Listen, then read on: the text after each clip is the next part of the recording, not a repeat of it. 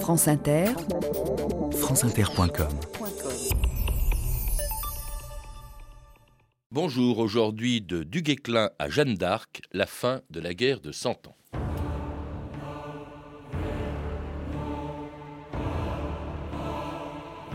La France étant à nous, nous la plierons à notre autorité. Nous la mettrons en pièces. «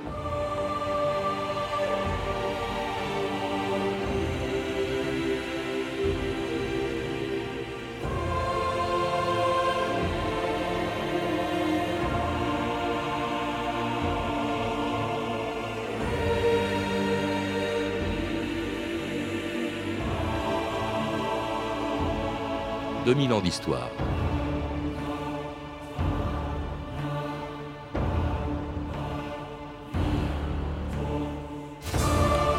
Ce que nous appelons aujourd'hui le Moyen Âge et la guerre de Cent Ans sont des mots inventés par les historiens du XIXe siècle pour qualifier ce qui fut à leurs yeux une des périodes les plus sombres de l'histoire de France, marquée par la violence des batailles de Crécy ou d'Azincourt, les ravages provoqués par la peste noire, les révoltes de paysans accablés d'impôts et rançonnés par les grandes compagnies, et la fragilité d'un système féodal incapable de les protéger, comme si la guerre de Cent Ans n'avait été qu'une succession de catastrophes ininterrompues. Mais on oublie qu'elle fut entrecoupée de longues trêves, comme celle qui commençait en 1380, lorsqu'à sa mort, Duguesclin laissait au roi de France Charles V un royaume presque entièrement libéré des Anglais qui l'avaient envahi 40 ans plus tôt.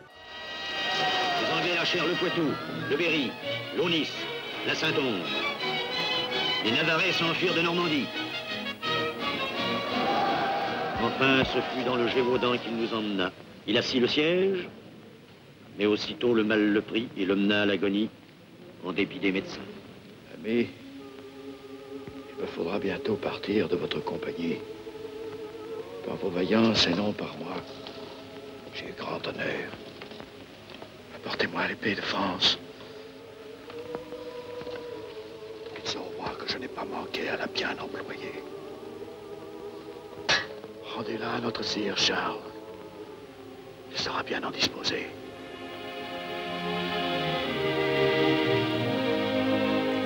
Et c'était la mort de Duguesclin en 1380. Boris Bove, bonjour. Alors c'est avec euh, cette euh, date de 1380, mort de Duguesclin, et quelques semaines plus tard également celle du roi Charles V, que se termine ce que vous avez appelé la guerre, la première guerre de Cent Ans, nous en avons parlé hier avec vous, et commençait alors une longue trêve de plus de 30 ans, euh, un long règne, le règne du fils de Charles V, Charles VI qui a régné même plus de 40 ans, et dont le règne a été marqué par un renforcement du pouvoir royal. En fait, c'est une période assez peu connue parce que justement, c'est une période pendant laquelle il n'y a pas eu de guerre, hein, pendant cette guerre de 100 ans, mais qui a été, qui a marqué une évolution considérable euh, dans le pouvoir royal et aussi avec une vie de cour, une civilisation de cour très brillante euh, dont on a totalement oublié qu'elle existait en pleine guerre de 100 ans. Oui. Alors le règne de Charles V est contrasté parce qu'il arrive très jeune au pouvoir, donc c'est une situation de minorité, il y a des révoltes, et ensuite, assez jeune, il devient fou, et à partir de là, il y a, euh, à partir de 12, 1392, il est encore assez jeune, il devient fou. Mais entre les deux... De Charles VI, vous voulez dire De Charles VI, excusez-moi, oui, j'ai un lapsus. Mais entre les deux, effectivement, il y a une, un moment de, disons, un peu d'apogée, un, un, moment de grâce, et ce moment de grâce renoue avec la vie de cour qu'avait mis en, en place Charles V. Donc cette vie de cour, c'est pas seulement le règne de Charles VI, c'est la fin du règne de Charles V et euh, le début euh, du règne de Charles VI au moment de son règne personnel. Parce que la cour, pour nous, c'est Louis XIV à Versailles, etc. En fait, ça avait commencé bien plus tôt, et c'est à ce moment-là, sous Charles V, en pleine guerre de Cent Ans, qu'on peut vraiment parler de la cour telle qu'elle existera plus tard. Alors la cour, on peut en parler bien avant. La cour, elle existe dès que quelqu'un concentre du pouvoir entre ses mains. Immédiatement, tout le monde s'agglutine autour de lui pour euh, obtenir euh, quelque chose, des richesses, du pouvoir. Là, la nouveauté de cette période, c'est que avec la mise en place de l'impôt permanent, en fait, le roi concentre les richesses du pays entre ses mains. Il centralise en quelque sorte les richesses du pays entre ses mains, pour non pas pour les thésauriser, mais pour les redistribuer. Et donc là, participer à la vie de cour est un enjeu politique fondamental, puisque c'est là qu'on distribue les responsabilités les offices, les charges, et aussi les cadeaux, les pensions, les hôtels, les châteaux, les seigneuries. Et donc, c'est ça qui explique qu'il y a un, essor spectaculaire de la vie de cour, c'est euh, la, la, richesse, la nouvelle manne hein, fiscale qui est entre les mains du roi. Donc, à partir de la fin du règne de Charles V et au début du règne de Charles VI. Alors, Charles VI qui monte sur le trône très jeune, si bien qu'il est entouré, conseillé par ses oncles, par toutes ces grandes familles justement qui participent, qui, qui dominent la cour. Hein. Euh, vous les citez, c'est euh, les ducs de Bourbon, de Bourgogne, d'Anjou, de Berry. Euh, en fait, Charles VI ne gouverne pas vraiment au tout début de son règne. Voilà, au début, il est, euh, c'est un adolescent en fait, donc il est sous la tutelle. il est roi hein, en titre, mais c'est pas lui qui gouverne. Il est sous la tutelle de ses oncles, et ses oncles tiennent cette tutelle parce que pour eux, c'est une manière de gouverner à sa place et donc d'avoir accès précisément aux caisses royales dans lesquelles ils puissent très largement pour récompenser leurs propres serviteurs, placer leurs euh, créatures euh, et récompenser les fidélités. Alors, lorsque le roi, en revanche, adulte, veut, il remercie les oncles, donc ils sont obligés d'accepter, mais c'est un moment un petit peu difficile en 1300 il, prend, euh, il assume pleinement le gouvernement entre 1389 et 1392. C'est le moment où il est à la fois euh, au gouvernement et pas encore malade. Et donc il y a un, moment de grâce où il semblerait que ça aurait pu être un très bon roi s'il n'avait pas été malade ensuite. Alors une période faste, euh, interrompue plus de 30 ans après le début du règne de Charles VI par le roi d'Angleterre Henri V qui en 1415 relançait la guerre de Cent Ans. Puis-je, en droit, et en conscience prétendre au royaume de France. Défendez votre dû, déployez votre bannière sanglante. Vos frères, les rois et les monarques de la terre, s'attendent tous à vous voir vous dresser, Majesté, comme jadis les lions de votre sang. Maintenant, nous sommes résolus, et avec l'aide de Dieu et la vôtre, noble muscle de notre puissance, la France étant à nous, nous la plierons à notre autorité. Ou la mettrons en pièces. Gaiement en mer, hissez les bannières de la guerre. Je ne suis plus roi d'Angleterre si je ne suis roi de France. Et c'était un extrait du film Henri V de et avec Kenneth Branagh et inspiré par Shakespeare bien après cette guerre de Cent Ans. Qu'est-ce qui a poussé le roi d'Angleterre à nouveau à reprendre la guerre contre la France et en France? Eh bien, il y a deux raisons. D'abord, euh, pour le Henri V, c'était un, moyen de souder l'aristocratie anglaise derrière lui dans une expédition extérieure qui, euh, parce que les Anglais rêvent en fait de la grande période d'Édouard III où ils faisaient euh, leurs courses en quelque sorte en France régulièrement et en pillant le, pays, les, campagnes grasses. Et donc, il y a cette nostalgie hein, des, des, chevauchés du XIVe siècle. Donc, c'est la première raison. Et la principale raison, c'est qu'ils sentent que la victoire est possible parce qu'en France, il y a une guerre civile entre Armagnac et Bourguignon. Et ce sont les Armagnac et les Bourguignons eux-mêmes qui font, qui appellent en quelque sorte les Anglais comme alliés euh, dans une guerre civile. Rappelons justement les origines de cette guerre civile. Vous venez à l'instant de l'évoquer.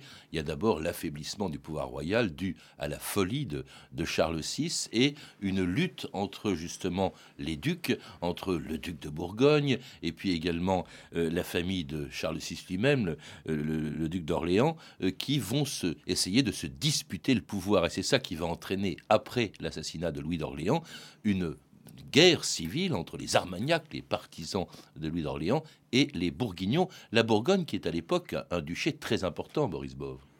Oui, alors le, point de départ, c'est une, comme au XIVe siècle, après Poitiers, c'était la vacance du pouvoir qui avait provoqué la crise, et bien là, c'est la vacance du pouvoir, non pas parce qu'il est euh, prisonnier, mais parce qu'il est, il est fou, en fait. Il a des, moments d'absence, hein, des périodes, de, il a des crises de schizophrénie, où il dit s'appeler Georges, il refuse qu'on le touche, et donc le roi euh, n'est plus capable de gouverner, et la question se pose, donc qui va... Il n'est pas mort non plus, donc c'est pas son fils. Hein, dans Encore une fois, voilà, c'est un, un, angle mort, si vous voulez, du régime politique euh, monarchique. Et donc le grand problème, c'est de gouverner la France avec un roi qui, qui lorsqu'il retrouve sa conscience, peut gouverner, mais c'est euh, des phases imprévisibles, et parfois ça peut durer plusieurs mois, où il ne peut pas prendre de décision. Donc logiquement, ce sont les princes, euh, comme dans, une régence, qui prennent le pouvoir. La question, c'est euh, comment euh, se partager le pouvoir. Et la guerre civile, elle vient justement de ce partage du pouvoir. Ils n'arrivent pas à s'entendre pour se partager le pouvoir. Il y a euh, d'une part d'abord le vieil oncle de Bourgogne, qui est euh, Philippe le Hardy, qui tient en réalité le gouvernement, mais le frère du roi, Louis d'Orléans, Louis duc d'Orléans, grandit. Hein, et donc, lorsqu'il avait 20 ans, il songeait surtout à faire la fête, mais à la trentaine, il commence à songer à gouverner, et c'est lui le plus proche du roi, et donc il estime avoir la légitimité pour le faire. Et lorsque son oncle meurt, donc c'est son cousin qui devient duc de Bourgogne, et autant il avait un peu de respect pour son oncle, autant il n'est pas impressionné par son cousin, et donc là, il l'élimine euh, du pouvoir, et c'est ça qui provoque la guerre civile, parce que Jean sans peur, lui, n'accepte pas d'être évincé euh, de la cour et de ne plus avoir accès euh, aux man, à la manne fiscale, au pouvoir, aux décisions, à la nomination des officiers. Alors la France se partage en deux entre les Armagnacs, partisans de Louis d'Orléans, et les Bourguignons, ce dont profite justement le roi d'Angleterre Henri V, qui relance la guerre de, de 100 ans et euh, arrive quelque part au nord de la France le 25 octobre 1415, jour de la Saint-Crépin, pour euh, gagner une des plus importantes batailles de la guerre de Cent Ans. On écoute un autre extrait du film Henri V d'après Shakespeare, de et avec Kenneth Branagh dans le rôle titre, et doublé par Gérard Depardieu. Quiconque aujourd'hui verse avec moi son sang sera mon frère. Si humble qu'il soit ce jour, anoblira sa condition. Et les gentilshommes anglais aujourd'hui dans leur lit se tiendront pour maudits de ne pas s'être trouvés ici et compteront leur bravoure pour rien, tandis que parleront ceux qui se sont battus avec nous en ce jour de la Saint-Crépin. Vous connaissez bien vos postes? Dieu soit avec vous tous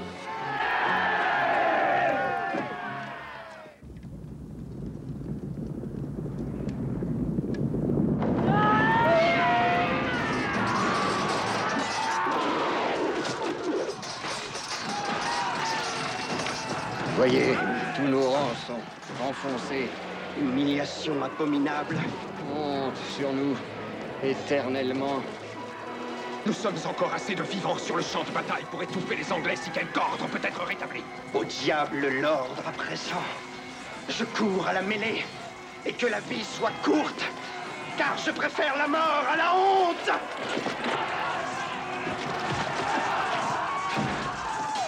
La victoire est à vous, sire. Comment s'appelle ce château On l'appelle Azincourt. Alors ce sera la bataille d'Azincourt. C'était le 25 octobre 1415, jour de la Saint-Crépin. 70 ans après Crécy, voilà qu'une nouvelle bataille, un nouveau désastre pour l'armée française, et un peu pour les mêmes raisons, encore une fois, à cause des archers anglais, Boris Bove. Ça a été un véritable carnage. On a dit que toute la fine fleur de la chevalerie française avait été euh, décimée. Voilà, alors les conditions étaient légèrement différentes. C'est pas que les chevaliers français n'étaient pas capables d'apprendre, de, s'inspirer des défaites passées, mais là, il semblerait qu'il y ait eu la boue, la pluie qui empêchait les chevaux de charger, que le contexte euh, n'était pas favorable aussi pour, se déployer en ligne.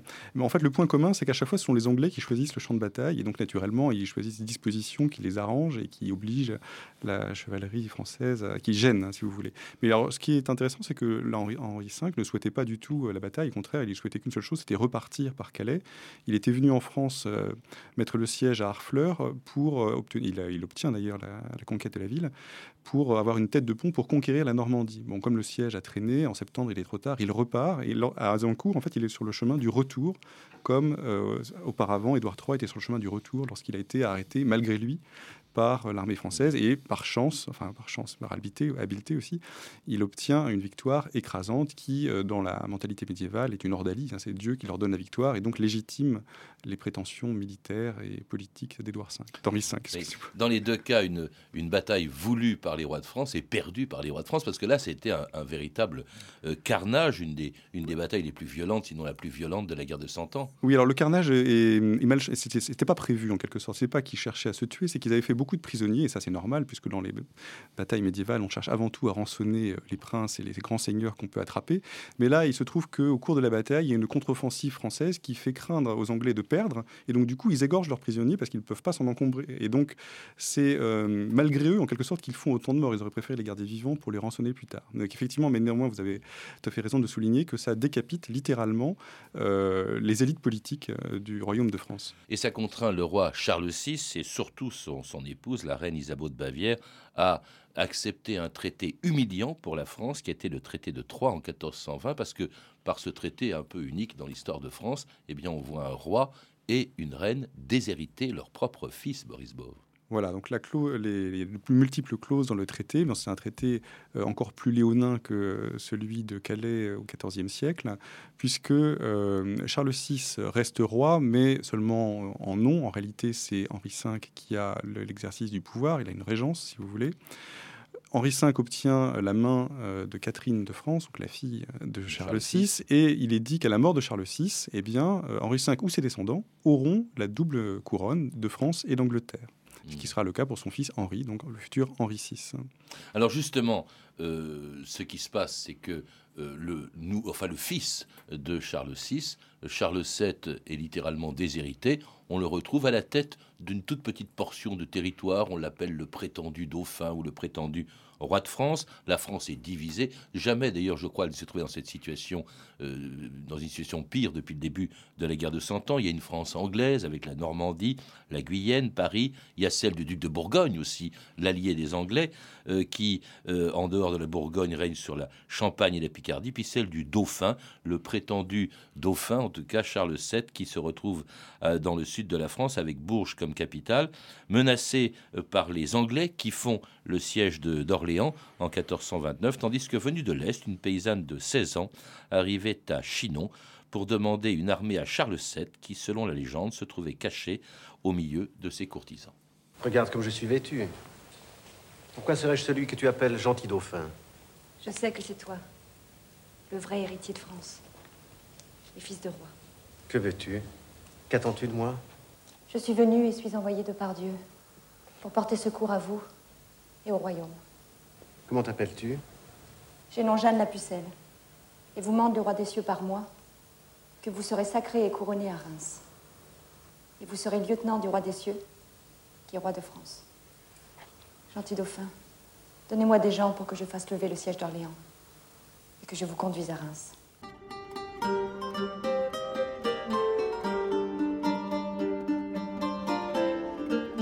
Et c'était la rencontre entre Charles VII et, Jeanne d'Arc, euh, une légende ou une réalité? Parce que euh, il semble que vous accordiez pas autant d'importance que les historiens l'ont fait pendant des siècles au rôle de Jeanne d'Arc euh, pendant cette guerre de 100 ans, Boris Bove. Alors, l'importance que l'historien donne à Jeanne d'Arc date surtout du 19e siècle, en fait. Là encore, hein, c'est comme le nom de Moyen-Âge, c'est comme le nom de guerre de 100 ans. Grande époque pour l'histoire, le 19e siècle. Donc, en fait, pour euh, résumer, je voudrais peut-être euh, corriger un tout petit peu ce que vous avez dit. Charles VII n'est pas à la tête d'un petit royaume, il est à la tête de toute la moitié sud hein, du royaume, qui est quand même un très gros morceau. Il est... On l'appelait le roi de Bourges, pourtant. Ben oui, parce qu'il a déplacé sa capitale à Bourges, mais effectivement, donc ce n'est pas le royaume dans son intégralité, mais la France delphinale ou de Charles VII, elle est potentiellement plus puissante en réalité que la France que tiennent les Anglais. Mais ce qui, le problème de Charles VII vient de son incapacité politique en réalité à euh, utiliser cette, euh, ce potentiel euh, démographique, économique pour mener la reconquête. Et elle vient du fait qu'il est assimilé au parti armagnac. En fait, il a fait assassiner Jean sans peur. C'est un roi partisan en quelque sorte. C'est pas un roi qui serait le roi de tous les Français. Ce serait le roi des Armagnacs. Hein. Et donc il y a, des il y a de la propagande bourguignonne qui vise à le faire passer pour un bâtard de Louis d'Orléans et d'Isabeau de Bavière. Et donc, euh, il semblerait que lui-même ait peut-être douté de sa propre légitimité. Donc, c'est un, roi un peu inhibé, si vous voulez. Et alors, peut-être le rôle de Jeanne d'Arc. Euh, euh, ce serait là, ce serait de lui avoir redonné confiance en le convainquant qu'il était légitime, en le poussant à aller se faire sacrer, ce qui était du point de vue du droit, pas du tout une nécessité pour être roi, puisque c'est le sang qui fait le roi à cette époque-là et pas le sacre. Mais néanmoins, le convainc de la, nécessité du sacre, et du coup, il en ressort euh, un surcroît de légitimité dans le reste du royaume. Mais cela dit, après Jeanne d'Arc, le, rapport de force est le même. C'est-à-dire qu'il y a toujours deux France, voire trois France, et il est, pas, il est loin de la victoire. Mais pourtant, elle est bien à la tête de l'armée française que lui confie Charles VII, euh, et elle a joué un rôle dans la reprise d'Orléans. Oui, alors le, le, ses premiers. Orléans, c'était une position stratégique importante. Voilà, c'était le verrou sur la Loire. Le, duc de Bedford, qui commandait euh, les Anglais, voulait en finir avec le royaume de Bourges et a traversé la Loire pour euh, l'envahir. Bon. Imaginons qu'il ait réussi à prendre Orléans. Je doute fort que les Anglais aient réussi à conquérir le sud de la France. Encore une fois, on revient au rapport de, rapport de force démographique. C'est-à-dire que l'Angleterre est un petit pays, n'a pas les moyens démographiques de coloniser euh, kilomètre carré après kilomètre carré la France. Et donc, si elle n'avait pas délivré Orléans, à mon avis, il ne serait pas passé grand-chose de plus que ce qui s'est passé là. vraiment, le, point important, c'était plutôt le sacre. Et ensuite, d'ailleurs, c'est une météore. Hein, et Jeanne d'Arc, puisqu'elle est très vite, elle passe. Euh, euh, ça dure six mois, son aventure, en fait. Hein. Après, elle est faite prisonnière, brûlée. Et Charles VII ne fait pas grand-chose pour euh, la délivrer. En tout cas, d'où l'importance du sacre dont vous venez de parler, qui se déroulait à Reims le 17 juillet 1429. Reims. Vous voulez qu'on traverse la Bourgogne? Qu'on aille provoquer Philippe dans ses terres? Je veux Reims. Jeanne, avant Reims, il faut soumettre Auxerre, Troyes et d'autres villes encore. Jeanne, que réponds-tu? D'abord la couronne. Quand vous aurez reçu la couronne à Reims, qui parlera encore d'Henri de France et d'Angleterre? Personne.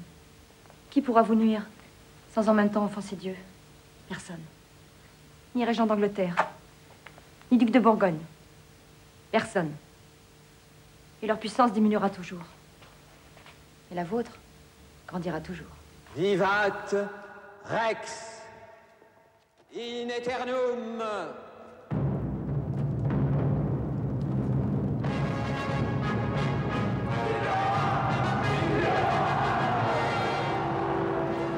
Jeanne, allons, lève-toi.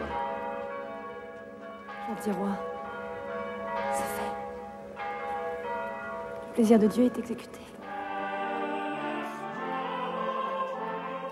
Qui est étonnant, c'est qu'après ce sacre, Boris Bov, euh, qui a été voulu par Jeanne d'Arc, euh, qui est organisé en quelque sorte par Jeanne d'Arc, eh bien, elle semble abandonnée par le roi de France, par Charles VII, qui la laisse euh, brûler vive par les Anglais.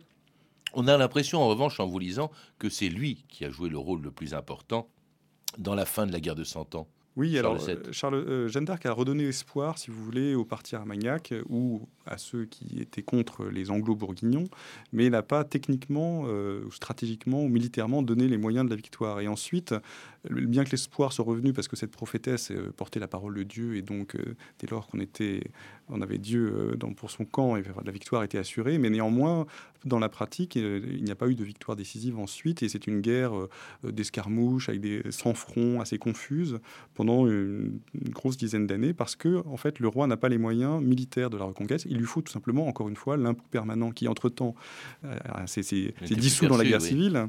Et avec cet impôt, une armée permanente. Et enfin, euh, là, avec l'impôt permanent et une armée permanente, il peut mener la reconquête. Ce qu'il fera très rapidement à partir du moment où il réussit à ses réformes euh, administratives et militaires. Et ça, ça se fait plutôt à la fin de son règne, dans les années 1444 et suivantes, où il fait, il mène les deux de front. Et ensuite, bah, il reconquiert très rapidement la Normandie et la Guyenne en quelques années, jusqu'en 1453. C'est lui qui met fin à, la guerre de Cent Ans.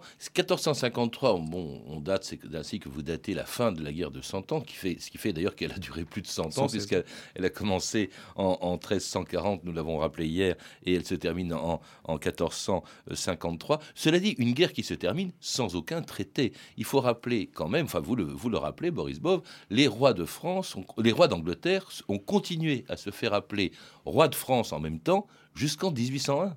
Voilà, il n'y a pas de traité qui mette fin à la guerre, il y a juste un état de fait qui est qu'il n'y a plus de soldats anglais en Guyenne. Il y en a encore à Calais jusqu'au XVIe siècle. Et, euh, en revanche, en théorie, les rois d'Angleterre euh, continuent à revendiquer la couronne de France. Alors, ce qui se passe en Angleterre, la raison pour laquelle ils ne retentent pas une troisième euh, expédition, une troisième phase de la guerre, c'est que eux-mêmes sont aux prises à la guerre civile, avec une guerre civile chez eux à ce moment-là, et donc ils n'ont plus du tout les moyens de lancer des expéditions extérieures.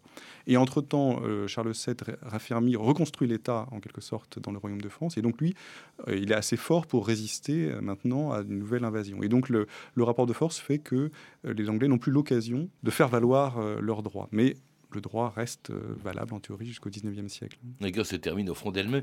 Quelle est son, son importance euh, dans, euh, dans l'histoire de, de la France que, que, je le rappelle, on retrouve dans l'ensemble de ces livres publiés chez Belin, puisque votre livre 1328, Le temps de la guerre de Cent Ans, fait partie des 13 livres de cette collection magnifique de chez Belin, donc, qui est Histoire de France, hein, qui a été dirigée par Joël Cornette. Mais la place, justement, de la guerre de Cent Ans et ses conséquences pour la suite alors, il y a deux euh, conséquences évidentes. C'est la mise en place de l'impôt permanent, comme je vous le disais hier.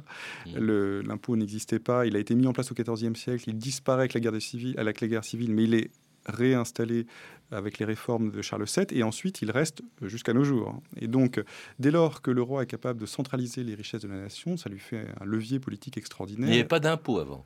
Non, il n'y avait que des impôts euh, de type foncier, le loyer de la terre, si vous voulez, ou euh, des impôts exceptionnels. Oui, on pouvait lever l'impôt, mais seulement pour de la défense du royaume, ou pour la croisade, ou pour la rançon du roi. Mmh. Donc c'était toujours ponctuel et exceptionnel, et toujours très mal perçu, négocié âprement, et toujours discussion, en fait. Alors que là, à partir de là, normalement, il n'y a plus de discussion. Il est normal de payer tous les ans l'impôt. Mmh. Et ça, c'est un levier, alors c'est un peu, c'est très simple, mais c'est un levier politique extraordinaire, puisque si le roi est capable de drainer les richesses de la nation, c'est la mort politique des, des principes à terme, alors au XVIe siècle, mais enfin c'est là c'est inscrit dans le cours de l'histoire.